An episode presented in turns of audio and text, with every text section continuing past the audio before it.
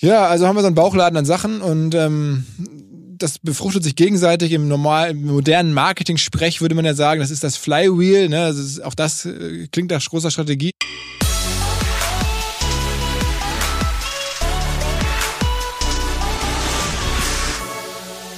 Das war Philipp Westermeier aus Hamburg. Philipp hat 2012 eine Online-Marketing-Konferenz mit, ich glaube, 107 Zuschauern veranstaltet. Inzwischen heißt die Konferenz OMR Festival, geht über mehrere Tage und zog im letzten Jahr über 60.000 Menschen in die Hamburger Messehallen. Dann kam Corona und ich möchte Philipp heute fragen, warum der Bedarf nach einem digitalen Festival so stark vorhanden ist, ähm, ob es jemals wieder ein Festival geben wird und welche erstaunlichen Learnings er vielleicht dieses Jahr gemacht hat. Danke, dass du dir Digitale Vorreiter anhörst, dein Podcast zur Digitalisierung von Vodafone. Ich heiße Christoph Bursek und bin ganz aufgeregt, dass du zum einen äh, mir zuhörst und zum zweiten ich den Philipp Westermann bei mir zu Gast habe. Also es gibt keine Zeit zu verschenken. Lieber Philipp, schön, dass du heute unser Gast bist bei Digitale Vorreiter in deinem eigenen Studio. Herzlich willkommen.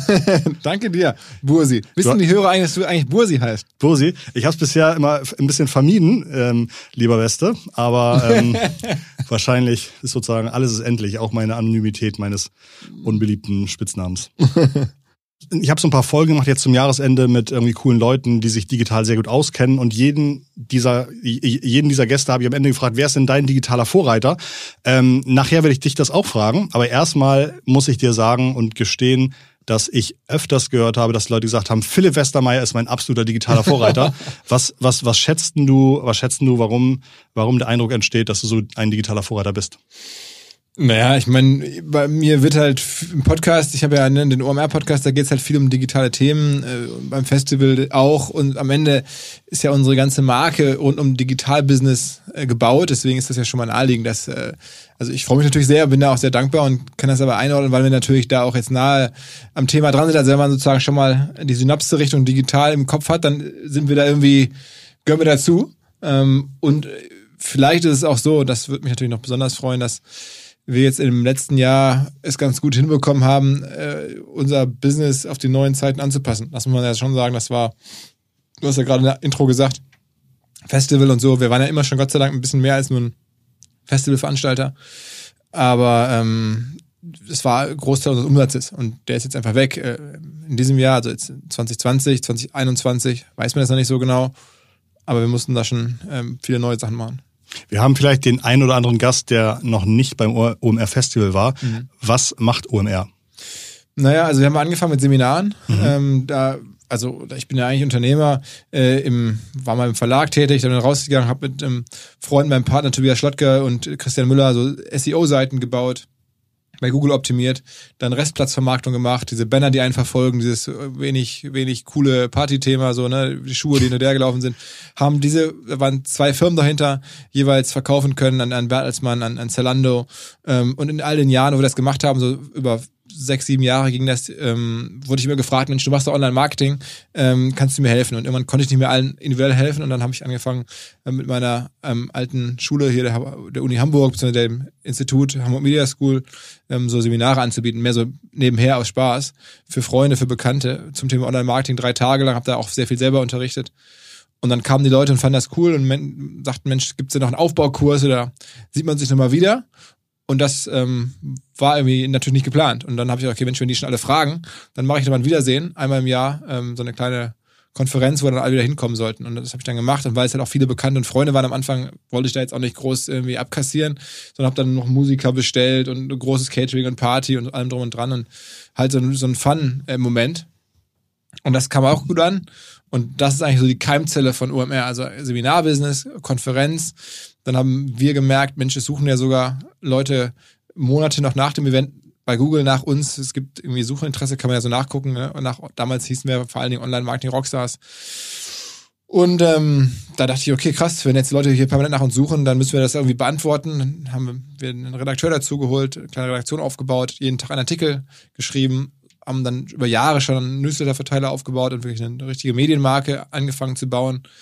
Noch später ähm, 2014, 15 war es dann so, dass ich Kinder bekommen habe, zwei Stück direkt und dann äh, nachts die Kinder im Wagen rumgeschoben habe und da zu müde war zu Musik hören und auch nie mehr anrufen konnte, weil es halt irgendwie äh, früh am Morgen war und Äh, dann habe ich halt amerikanische Podcasts gehört und dachte, Mensch, das ist ja ganz cool. Meine Frau machte sich Sorgen, dass ich spät nach Hause komme und ich so, ja, den Kindern natürlich. Ich so, ja, war ja ganz cool, zu Podcast zu hören, da hast du mal schlafen können. Ja, okay, aber so lange hättest du nicht wegbleiben müssen. Ja, war wegen der Podcast und dann dachte ich mir, okay, jetzt machen wir mal selber einen für OMR mal testen. Das war dann auch natürlich genau vor der Welle, 2014, 15, als Podcast noch so relativ klein war in Deutschland. Und so ist das alles ähm, zu OMR geworden. Ein Podcast-Business mittlerweile mit zig Podcasts, die wir produzieren, die wir vermarkten. Ähm, aus der ähm, Konferenz ist eine Messe geworden. Wie gesagt, das ist jetzt äh, der Messeteil ist sicherlich der besuchermäßig stärkere Teil. Ich glaube, allein, allein für die Podcasts hast du inzwischen Dutzende Mitarbeiter. Ne? Ja, 25, 30 mhm. Mitarbeiter machen jetzt bei uns Podcasts. Ähm, Im Messebereich arbeiten sicherlich auch so 30, 35, 40 Leute. Also in, in Summe sind wir jetzt so, gehen jetzt auf die 130, 140 Mitarbeiter zu. Ähm, über den Education-Bereich habe ich auch erzählt, das war das Seminargeschäft. Und da haben wir mittlerweile auch erweitert, machen Studien, äh, machen Academy, wo man sie online sich natürlich irgendwie schulen lassen kann, machen sehr viel Inhouse in Firmen, kann man uns bestellen und dann mit uns so ein handgeschnittenes äh, Programm für die jeweiligen Firmen bauen. Das machen Kollegen. Ähm, ja, so ist es ein großes Portfolio an Themen geworden, die jetzt zu OMR dazugehören. Seit diesem Jahr halt noch ein paar mehr Sachen, die wir dann äh, sozusagen erfunden haben, weil es das Festival nicht mehr gab ähm, von Immobilienprojekten, dass wir hier mit Partnern zusammen in Hamburg den, den Telemichel, also dieses, diese Wahnsinnsimmobilie, dieses Wahrzeichen der Stadt ähm, gepachtet haben für 20 Jahre. Der wird gerade umgebaut, noch ein, Telemichel kennt vielleicht nur die Hamburg, das ist der Fernsehturm. Der Fernsehturm, mhm. genau, das größte Gebäude der Stadt, mitten in der Stadt gelegen. So ein, ein Wahrzeichen, was man auch besuchen kann, kann man hochfahren. Der ist auch relativ nah. Ich glaube, wenn der jetzt hierhin umfällt, dann trifft er uns, ne? Du wahrscheinlich, naja, genau. Also durch Zufall äh, mhm. sitzen wir hier im Schanzenviertel und der, der Turm ist direkt neben den Messehallen, die auch hier um die Ecke sind. Also es ist alles sehr, man kann das für Strategie halten, aber es war alles zufällig ähm, dass wir sozusagen, als wir hierher gezogen sind mit den Büros, da hat unser Event auch noch gar nicht in der Messe stattgefunden, sondern in, in, im König Löwentheater oder in kleineren, kleineren Räumlichkeiten. Naja, und das die nächste große Säule, also um jetzt einmal das abzuschließen, die Säulen sind halt das Live-Event äh, oder alles, was live ist, dann Podcast, Education, ähm, der Turm und ähm, jetzt halt seit diesem Jahr vor allen Dingen auch noch ähm, das Reviews-Business, also Software-Reviews, wo wir gesagt haben, Mensch, wir müssen die Messe neu erfinden, wir müssen die Messe digital veranstalten, und zwar nicht nur zwei Tage im Jahr, sondern permanent dauerhaft 24-7. Wie kann das funktionieren? Und dann haben wir so ein Konzept gefunden, beziehungsweise du, lieber Christoph, hast ja die Idee gehabt, muss man wirklich dazu sagen. Das ist vielen gar nicht so klar, aber irgendwann kamst du ja hier bei, durch Zufall bei mir ins Büro rein, als gerade die Absage kam und wir überlegt haben, was machen wir jetzt alles und wie gehen wir damit um und was gibt's für Ideen und hast dann einfach mal so eine Idee abgeworfen und am Ende fand ich die Idee mit der überzeugendsten von allem, ähm, was ich gehört habe als Lösung und dann haben wir die aufgegriffen. Also da nochmal vielen, vielen Dank. Äh, ich habe dir schon da abseits des Podcasts äh, ein paar Sachen zu gesagt. Ähm, also das ist auf jeden Fall ähm, dann unser, unser ähm, ja, neues Ding geworden, wo jetzt, ich glaube, so 10, 15 Leute arbeiten. Das wird sicherlich im nächsten Jahr deutlich größer. Da geht es darum, dass man einfach sagt, okay, ich interessiere mich hier als Firma, ich, ich bin Einkäufer, ich bin Marketingchef, ich brauche eine neue Marketing-Cloud, ich brauche eine neue E-Mail-Marketing-Software, ich brauche ein neues Personalmanagement-System, ich brauche ein neues Payment, was man alles so brauchen kann. Und ich möchte gerne wissen, was andere Menschen über die verschiedenen Angebote, die es am Markt gibt, denken. Und das haben wir jetzt. Bei uns gibt es halt diese Reviews, da schreiben Leute unter ihrem klaren Namen, auch unter Angabe der Firma häufig, was für ein System sie nutzen und was sie daran gut und schlecht finden. Das ist aus meiner Sicht zwingend, dass jemand, der in Deutschland irgendwo Software kauft, ähm, einfach sagt, okay, ich gucke mir mal an, was andere Menschen ähm, darüber sagen, bevor ich es halt kaufe. Und diese, diesen Marktplatz, diese Plattform, das halte ich für sozusagen eine Art Messe 2.0 in der digitalen Welt. Und das kann man immer weiter ausbauen, immer neue Bewertungen, immer neue Softwareprodukte rein, immer neue Softwarekategorien eröffnen. Ja, und da sind wir jetzt angekommen.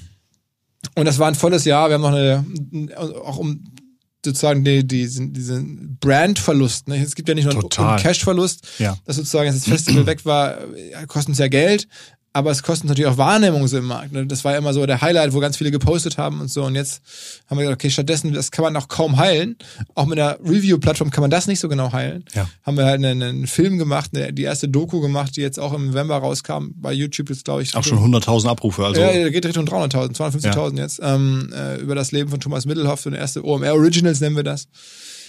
Ja, also haben wir so einen Bauchladen an Sachen und ähm, das befruchtet sich gegenseitig im normalen, modernen Marketing-Sprech würde man ja sagen, das ist das Flywheel. Ne? Also ist, auch das äh, klingt nach großer Strategie, aber natürlich soll es so sein, dass jemand einen Podcast hört und sagt, Mensch, ich finde die ja ganz cool, ich buche bei denen mal einen Kurs und dann ähm, bei uns vielleicht sich in den Job-Newsletter einträgt und dann sagt, okay, weißt du was, ich habe über einen Job über die gefunden, ich hole mal in meiner neuen Firma, hole ich die auch mal rein und dann veranstalten die da was oder dann kaufen wir mal einen Stand beim Festival ähm, oder wir geben einen Podcast in Auftrag bei uns. Wir machen ja auch Podcasts für Firmen also, das heißt, verschiedenste Touchpoints nutzen und ähm, ja, das ist sozusagen das Konzept. Vor ein paar Jahren hast du noch gesagt, du hast einen kleinen Fachverlag für Online-Marketing. Jetzt ja. hast du einen Bauchladen.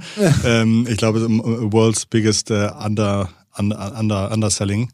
ähm, aber genau, Flywheel, Flywheel passt, glaube ich, ganz gut. Und ähm, du hattest ja schon gesagt, du hast dieses Jahr viel Neues auf, dem, äh, auf die Straße gebracht. Was war für dich der schwerste Tag dieses Jahr? Als ich, glaube ich, so gemerkt habe, dass wir das Ding absagen müssen. Also da, da habe ich auch irgendwie, ich habe jetzt in meinem Berufsleben oder beruflich. In welchem Monat war das? Im, Im März? Im März, ja. Ich weiß das Datum nicht mehr ganz genau. Anfang März, da habe ich jetzt, ich habe noch nicht viel geweint beruflich, aber da war ich wirklich, wirklich äh, aufgelöst, weil ich so dachte, ähm, das ist richtig scheiße für so viele Leute, also für für alle, die sich darauf verlassen haben, dass wir das machen. Also ich glaube, das ist auch tatsächlich, das ist auch nochmal wichtig, das haben wir heute Morgen schon besprochen im, ähm, mit Michael Trautmann. Ähm, äh, ich glaube, dir blutet das Herz gar nicht, ob du irgendwie einen Euro mehr Umsatz hast oder nicht, sondern dein größtes Problem war, all die Firmen, Partner, Lieferanten, Caterer, die sich auf euch verlassen, denen zu sagen, dieses Jahr gibt's das nicht, oder? Ja, das ist schon so. Also das fängt ja bei den Mitarbeitern an, ne? dass viele meiner Kolleginnen und Kollegen hier Vollgas gegeben haben. Auch schon im März. Das war dann ja so ja, zweieinhalb Monate, zwei Monate vorher. Ähm, und da sind wir ja schon normalerweise voll dabei und am Arbeit und machen und haben da sehr viel reingesteckt und ähm, sind davon ja auch ein bisschen abhängig wirtschaftlich gewesen. Und dann natürlich die ganzen Partner, die ich kenne, wo wir Aufträge erteilt haben oder auch die uns Aufträge erteilt haben. Ähm, verschiedenste Arten und Weisen, die sich darauf gefreut haben, einfach, die die Tickets gekauft haben. Machst du so eine Entscheidung mit dir alleine klar oder hast du gesagt, ich habe irgendwie so einen Council von fünf Leuten, einer ist Politiker, einer ist Sportler, einer ist Fischer, damit ich irgendwie, also.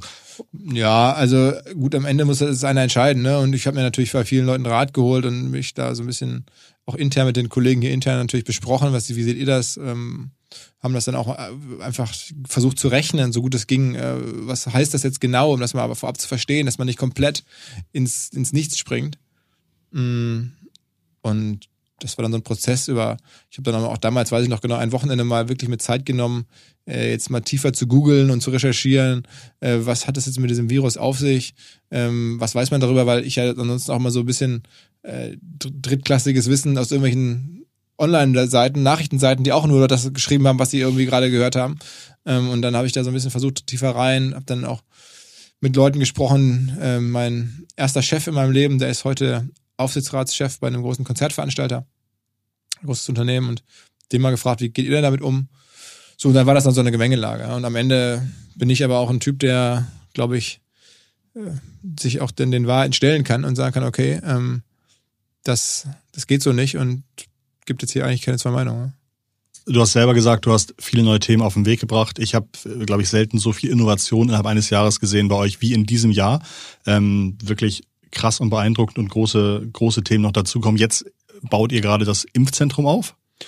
Ja, das ist unerwartet. Das ist ein Projekt für die Stadt oder für das Gesundheitsamt. Da stellen wir vor allen Dingen Personal, äh, weil da sehr viele Leute hm, gebraucht werden, um das durchzuführen. Und ähm, da konnten wir helfen, äh, sozusagen Leute äh, oder zumindest sieht es so aus, als wenn wir da zumindest die Leute finden, die das jetzt alles mit, mit, mit da verwalten können. Natürlich keine Ärzte, so, sondern Menschen, die da am Eingang stehen und das, die ganzen Unterlagen abwickeln und, und da unterstützen, dass es dann funktioniert. Das muss man mal sehen, aber das ist ein relativ junges, neues Thema, was uns da jetzt reingerutscht ist.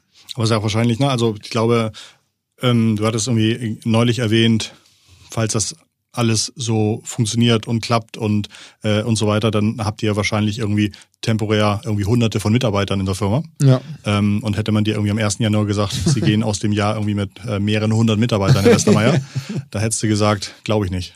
Ja, absolut. Das ist jetzt auch wirklich sehr, sehr speziell, weil ja. wir die jetzt ja nicht im Rahmen unserer normalen Geschäftstätigkeit eingestellt haben, sondern das sind ja Leute, die jetzt unter Vertrag genommen werden müssen, damit sie da arbeiten können, damit sie einen Vertrag haben, dass alles abrechenbar ist. Und ähm, da haben wir halt aufgrund der Festival-Erfahrung eine Struktur an, an, an Freelancern, an Volunteers, die wir kennen, äh, zum Teil, die wir kontaktieren können.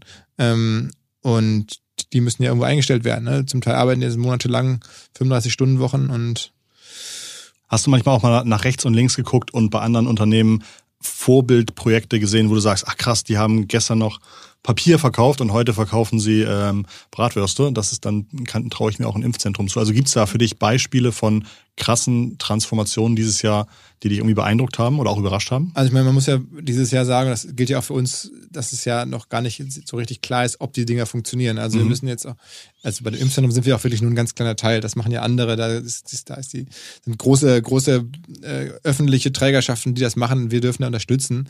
Das will ich nicht zu hoch hängen. Aber auch bei unseren Reviews, ne, was wir selber vorantreiben, was unser originäres Projekt ist, das sieht ganz gut aus, aber ist noch recht jung. Ne? Und, mhm. und so ist es halt, glaube ich, bei anderen Firmen halt auch, dass die zum Teil, gibt es schon Beispiele, wo Leute gut reagiert haben, wie ich finde, aber es ist halt immer noch sehr früh zu sagen, äh, wie geil wird das jetzt wirklich. Aber was ich da jetzt immer so gesehen habe, was auch ein paar Mal genannt wurde, ähm, in dieses chinesische Unternehmen JD, ja, das ist ja so das zweite Unternehmen nach Alibaba im Bereich E-Commerce, ähm, also auch ein Multimilliarden-Company, sicherlich mehr als 100 Milliarden wert.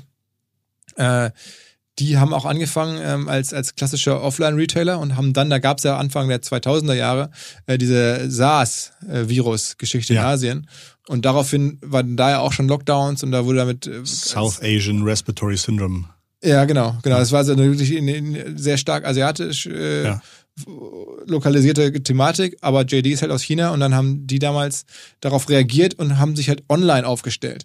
Und jetzt weiß man halt 15 Jahre später, das war die richtige Idee. Jetzt sind sie einer der größten oder vielleicht die zweit- oder drittgrößte Online-Shop der Welt. So, ne? Und das ist halt schon so, okay, äh, Krise mal ordentlich genutzt. So, das ist also ein Beispiel, was mich jetzt so. Aber da ist die Krise halt schon länger her. Ähm, lustig, äh, den, den Fakt muss ich noch loswerden. Man hat irgendwie SARS als Beispiel genommen, dass man nie wieder ein Virus nach der äh, Herkunft benennen möchte weil man sagt, dass äh, Leben lang denken die Leute ja, dass irgendwie South Asia jetzt irgendwie ein gefährliches Pflaster ist.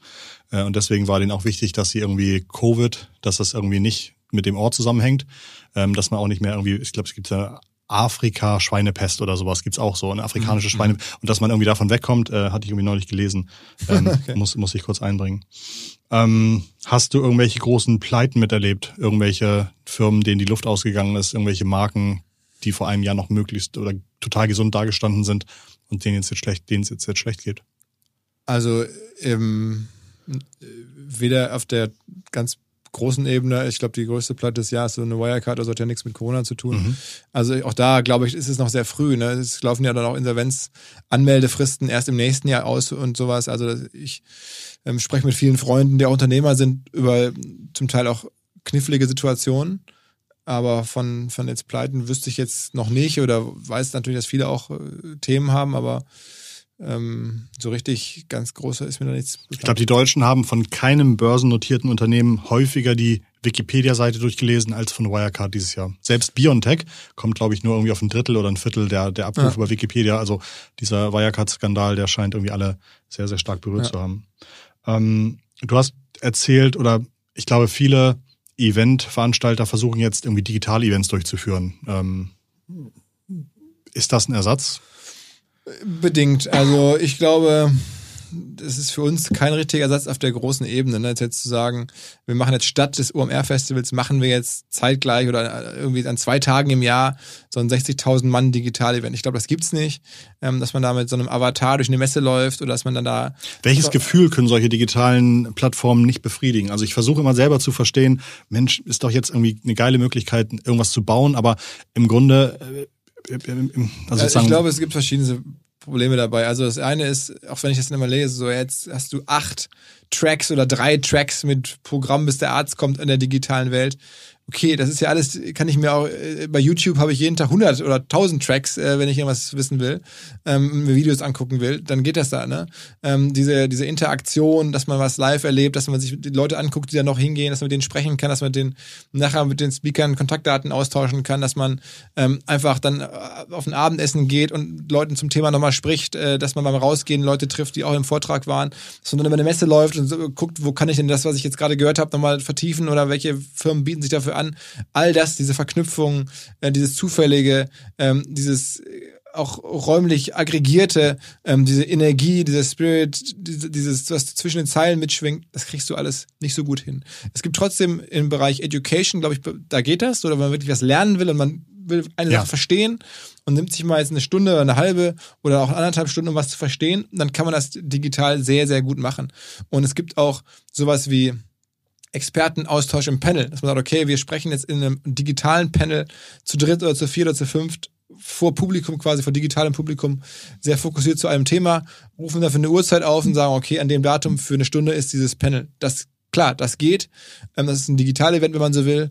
Ähm, das Lernen ist ja auch ein Digital-Event. Das funktioniert. Aber es ist dann nicht ein Festival, es ist dann nicht dieses große, wo abends noch Konzerte und Alkohol und, ja. äh, und, und man reist irgendwo an und, und steigert sich auch schon was rein, hat Zeit, Kann Leute andotzen.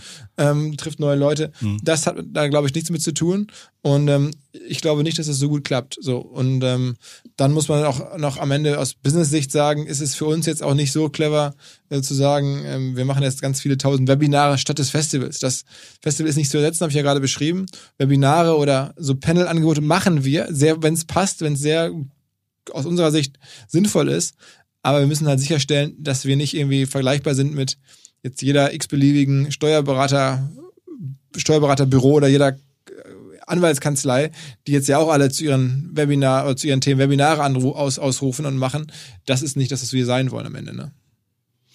Hast du einen digitalen Vorreiter, bei dem du sagst, Mensch, die haben dieses Jahr oder grundsätzlich coole Sachen hingelegt. Ähm, das sollte man sich eigentlich mal anschauen oder sollte man zumindest mal drüber reden? Also eine Person jetzt vielleicht nicht so unbedingt, ähm, aber ich glaube, das ist natürlich schon so ein Jahr, wo einfach so Wissenschaften ein krasses Standing sich wieder zurückgearbeitet haben. Es war ja irgendwie auch sehr viel Diskussion, so Wissenschaft irgendwie in der Trump-Zeit ähm, wurde das ja auch angezweifelt und, und weiß nicht. Und ich glaube, dieses Thema Wissenschaft, da haben jetzt sowohl natürlich diese ganzen Virologen, die uns da sicherlich ein Stück weit auch beraten haben, bestmöglich, ähm, als auch die Impfstofferfinder ähm, gezeigt, was alles geht mit der Wissenschaft und was da möglich ist. Und ich würde sagen, also als, als Superkategorie ist, ist, ist Wissenschaft und Wissenschaftler einfach so auch in der digitalen Welt logischerweise zwangsläufig, gibt ja gar keine andere mehr, ähm, haben die einen wahnsinnigen Sprung getan und glaube ich allen oder der Welt schon mal viel geholfen bis hierher. Ähm, das ist das eine. Ich finde auch, dass die Politik in Deutschland zumindest einen ähm, sehr guten Job macht. Also Jens Spahn zum Beispiel ist für mich da auch irgendwie jemand, wo ich sehr beeindruckt bin, ähm, wie er das bislang gelöst hat, mit auch vielen Unwägbarkeiten. Ähm, in den USA auch so ein, so, weiß ich nicht, wie soll man jetzt diesen Herrn Fauci, der da jetzt mhm. irgendwie ja trotz aller Gegenrede von Trump da seinen Stiefel durchgezogen hat, jetzt sogar von beiden übernommen wird, finde ich auch irgendwie eine beeindruckende Figur. Ähm, und dann gibt's halt ähm, am Ende Firmen, die einfach jetzt auf ihrer eigenen Ebene ihren Herausforderungen äh, gut gewachsen sind. Das sind häufig Firmen, die aus meiner Sicht schon auch vorher so den richtigen, die richtigen Weichen gestellt hatten und wo jetzt sozusagen der harte Lackmustest kam, der harte Stresstest kam und dann hat sich gezeigt, die Weichenstellung war korrekt. Das ist äh, im Travel-Bereich sicherlich sowas wie Sixt, ähm, mit ihrer App, mit ihrer ganzen neuen Mobilitätsstrategie auch als Digitalfirma sozusagen zu existieren. Ähm, es ist im Fashion und, und, und bei Sixt, bei Sixt habe ich früher einmal im Jahr gebucht, wenn ich irgendwie ja. vom Flughafen München irgendwie in die Stadt musste. Ähm, was haben die jetzt neu gemacht? Die haben jetzt eine App, sozusagen, wo du alles über die, eine App buchen kannst, sei es den Roller, sei es eine Minutenbuchung von einem Auto. Du kannst sozusagen ein Auto ähnlich äh, wie so ein Carsharing-System nutzen. Du kannst aber auch Carsharing machen für Tage, also das klassische Mietwagensystem. Ähm, du kannst ja Autos abonnieren. Also die App hat alle Möglichkeiten. Du bist jetzt als Kunde, hast du viel mehr Touchpoints mit Six. Das läuft halt am besten am Ende so ein bisschen wie bei Uber oder bei, bei Lyft, nur ohne diesen unprofitablen Limousinenservice, aber halt auch digital aus, aus der App heraus gedacht und die haben halt noch eine große Fahrzeugflotte. Ähm, aber das ist, ähm, was man da so sieht, ähm, was gut funktioniert. Ähm, aber wie gesagt, es gibt es auch im Fashion oder im, im, im Textilbereich. bin da jetzt von, von Puma zum Beispiel, Puma oder auch Nike, man sieht das auch an den Entwicklungen der, der Firmen, der, der Firmenwerte in den letzten Monaten. Ähm, die hatten schon sozusagen ihre Digitalstrategien, ihre Direct-to-Consumer ist es ja meistens im Fashion-Bereich oder wenn es um haptische Produkte geht und man direkt verkaufen will, dann nennt man das ja so Direct-to-Consumer. Ich habe von dir gehört, dass, dass Nike sogar alten Händlern kündigt, um selber Umsatz zu sich zu nehmen, oder? Ja, und vor allen Dingen auch, um sozusagen dieses End-to-End-Verhältnis herstellen zu können. Also das Direct-to-Consumer-Verhältnis hat man ja nicht als Marke, als Hersteller. Ja. Wenn man das an einen Händler verkauft, wie das bei Nike über viele Jahre war, ähm, dann hat der ja das Endkundenverhältnis. Und das wollten die ja selber haben und wollten den Menschen, der Nike haben, einfach zwingen, entweder in ihre eigenen Läden zu gehen oder ähm, digital zu kaufen. Und da haben sie dann auch irgendwie einfach bestehenden Händlern teilweise nach langen Jahren der Partnerschaft gekündigt, was hart ist, sicherlich, aber was natürlich im Sinne der Strategie richtig war. Fällt dir noch ein, ähm, fällt dir noch ein altes Unternehmen ein, das irgendwie so aus der Brick-and-Mortar-Zeit kommt, das eine ganz gute ähm, Transformation hingelegt hat? Haben wir da in den letzten Wochen über irgendwas gesprochen? Naja, ich meine, wenn man jetzt guckt, Sixt oder, oder Puma ja. oder sowas, sind jetzt ja, oder auch Nike, sind jetzt ja keine neuen Firmen. Ne? Also ich meine, das ist ja schon, schon echt große ähm, man könnte auch jetzt Disney nehmen. Ne? Also die, was hatten die für ein schwieriges Jahr bei Disney? Mit den, der Anfang des Jahres waren alle Filmstudios geschlossen, Kinos zu. Ähm, der ganze, es gab keinen Sport mehr, deswegen der größte Einzelbereich von Disney ist ja ESPN, also der Sportsender. Kein Sport mehr, nichts zu berichten. Und die Freizeitparks und Hotels und, und Kreuzfahrten, die sie auch machen, auch alles zu. Also die waren ja brutalst getroffen. Ähm, und das ist ja nun auch wirklich eine Traditionsfirma. Und dann haben die halt sozusagen ähm, Disney Plus, was sie auch schon so vor der Krise angefangen hatten, ja. haben sie allen Fokus darauf geschiftet, scheinbar auch sehr viel Content und sehr viel Geld. Und siehe da, jetzt hat die Firma einen Wahnsinnslauf. Ähm, Disney Plus hat mehr Abonnenten, als man sich je erträumt hat. Ich glaube, so viele heute, wie man sich für 24 irgendwie äh, geplant hat. Ähm, Abonnenten schon mehr als die Hälfte von Netflix. Ähm, das schien unmöglich, das kommt jetzt. Also auch das ist ein Beispiel, wo ich sagen würde, wie geil ist das denn? Und ähm, muss mal gucken. Also ich habe schon noch ein bisschen die Hoffnung, dass das im, in Deutschland auch so, so, so, so Firmen hinbekommen. Ich meine, Six und Puma sind ja zumindest schon mal zwei Deutsche. Mhm. Ähm, ich bin da sehr gespannt, wie die deutsche Automobilindustrie das hinbekommt, aber ich halte es nicht für unmöglich. Gibt es etwas, worauf du dich 2021 freust? Ein Termin, ein Basketball-Playoff? ja, Basketball geht es ja wieder los. Also das läuft jetzt ja so, da freue ich mich auf jeden Fall, finde ich, finde ich cool. Kriegst du deinen Führerschein wieder nächstes Jahr? da habe ich Gott sei Dank nie verloren. Okay, na gut. Ähm, ja, also ich meine, klar, ich glaube, jeder freut sich, wenn, äh, wenn der Frühling kommt und man erwartet so, dass es dann wärmer wird und dann zumindest äh, Corona ein Stück weit äh, ähm, ja, verschwindet. Ob das jetzt dann, also ganz verschwinden tut es ja wohl eh nie wieder, aber zumindest, dass es halt dann immer mehr im Griff ist und mehr Menschen geimpft sind und, und das einfach nicht mehr so problematisch und nicht mehr so das ins Leben reinschneidet wie jetzt. Äh, dann freue ich mich auf jeden Fall auch auf kleine Sachen, also Familienfeste ähm, äh, oder auch hier mit der Firma ähm, festzumachen, wo wir dann irgendwie einmal im Jahr fahren wir mit allem Mann immer so an die Küste oder an den See, bieten uns da irgendwie ein großes Haus. Ähm, wahrscheinlich werden es im nächsten Jahr mehrere Häuser sein, aber ähm, planen dann da und hängen da zusammen rum als Firma. Das, ähm, ja, da erwarte ich mir schon sehr viel von. Das freue ich mich und ich hoffe, dass sowas klappt. Hm. Aber tja, man weiß es nicht. Hast du irgendwie ein Ritual, wie du jetzt zwischen Weihnachten und dem neuen Jahr ein bisschen Kraft tanken kannst nach diesem, nach diesem Jahr? No, nee, ich da hängt so ein bisschen zu Hause rum, mach einfach, es gibt jetzt auch wirklich ein bisschen weniger zu tun und ich habe das Jahr ja, muss man schon sagen, echt auch viel gearbeitet, mehr als, mehr als ähm, sonst. Und ich habe jetzt auch sonst nie jetzt wenig, äh, also ich habe immer was vorangetrieben, Firmen versucht aufzubauen mit den Partnern zusammen und Sachen entwickelt. Ähm, aber es war jetzt dieses Jahr nochmal anders. Und jetzt werde ich wahrscheinlich ein paar Mal laufen gehen, äh, damit der Kai Pflaume Angst kriegt. ähm, und dann. Ehrenweste. Genau, Ehrenweste. Ich habe ich hab ja vor, irgendwie Kai Flaumer zu attackieren im Laufen und im, bei den Klimmzügen. Immer so eine, so eine Instagram-Challenge gerade. Oh, das ist gut, dass du Klimmzüge erwähnst, denn ähm, ich habe nämlich tatsächlich, also mein, mein, mein, mein Abschiedssatz nach dem Bedanken wäre halt noch gewesen, dass ich gar nicht weiß, woher du nämlich diese ganze Energie nimmst. Denn jegliche bewusstseinserweiternden Substanzen, die ich dir angeboten habe, jemals hast du immer abgelehnt. äh, und tatsächlich sieht man dich aber regelmäßig hier an der Klimmzugstange hängen. Ähm, ähm, und manchmal ist es auch ganz schön erschreckend, wie fit du da bist. ja, nur da, nur da. Nee, und Planken kannst du ja auch, ne? Und Planken, ja. Ja, okay. Also das sind, das sind sozusagen deine, deine Weapons of Choice. Genau, und als der Kai Pflaume jetzt dieses Jahr irgendwie vor ein paar Wochen mal hier war zum Podcast, ja. da habe ich natürlich, weil er auch so ein Sporttyp ist, habe ich ihm sofort gesagt, Mensch, irgendwie, lass mal Klimmzüge machen. Dann musste er da mir einen Klimmzugraum und Dann hat er gemerkt, das ist gar nicht so einfach und Ja. dann war er sauer und jetzt hat er ein paar Mal irgendwie gestichelt ähm, und er ist natürlich ein wahnsinnig guter Läufer. Jetzt haben wir uns dann nach langer, langer Rede. Im März soll es jetzt einen großen äh, Duathlon geben. Klimmzüge und Laufen, aber äh, ich muss jetzt ein bisschen was tun, damit ich, äh, weil nur Klimmzüge, da werde ich ihn nicht schlagen können. Ähm, was, weil der so ein guter Läufer ist, dann äh, habe ich insgesamt doch verloren am Ende. Äh, Gibt es das irgendwo Pay-Per-View? Kann man das irgendwie verfolgen? Noch nicht, noch nicht. Ich bin jetzt, gehe jetzt in die Verhandlung mit wahrscheinlich Sky und, und Sport 1 und so. Dann drück dir die Daumen, dass du dafür auch noch Zeit findest äh, fürs, fürs Fitwerden. Äh, wenn du hier durch die Schanze läufst, wo ich wohne, dann kannst du ja mal winken, dann schmeiß ich dir irgendwie was, was zu essen runter oder sowas. ähm, dank dir, dank dir vielmals, Philipp, für deinen ganzen Input, für deine Zeit und ja, ganz, ganz viel Erfolg für deine, für deine mannigfaltigen Projekte im, im nächsten Jahr. Das sage ich natürlich, weil ich dich auch ziemlich cool finde, aber auch ein kleines bisschen der Rücksicht auf mich, denn ich bin ja seit zwei Jahren auch hier bei dir Untermieter Ja. und durfte durch diese räumliche Nähe schon das ein oder andere spannende Projekt äh, miterleben oder sogar mitgestalten. Insofern ja hoffe ich, dass es, dass es weiter so spannend abgeht, wie es bisher abgegangen ist, ähm, sodass man sich regelmäßig am Kopf kratzt, was hier alles so passiert. Zeig du zu Hause, Philipp, unbedingt deine Liebe für diesen Podcast und abonniere unseren Podcast, ähm, denn äh, das ist, glaube ich, wahrscheinlich Philipps heimlicher größter Weihnachtswunsch, dass äh, ihr hier abonniert. Weste, bleib bitte gesund, bleib wild und behalte dir dein wunderschönes Lachen dabei. ähm, ganz, ganz liebe digitale Grüße auch zu euch nach Hause. Fühlt euch umarmt. Ciao sagen Philipp? und Christoph. Bis bald. Ciao, ciao.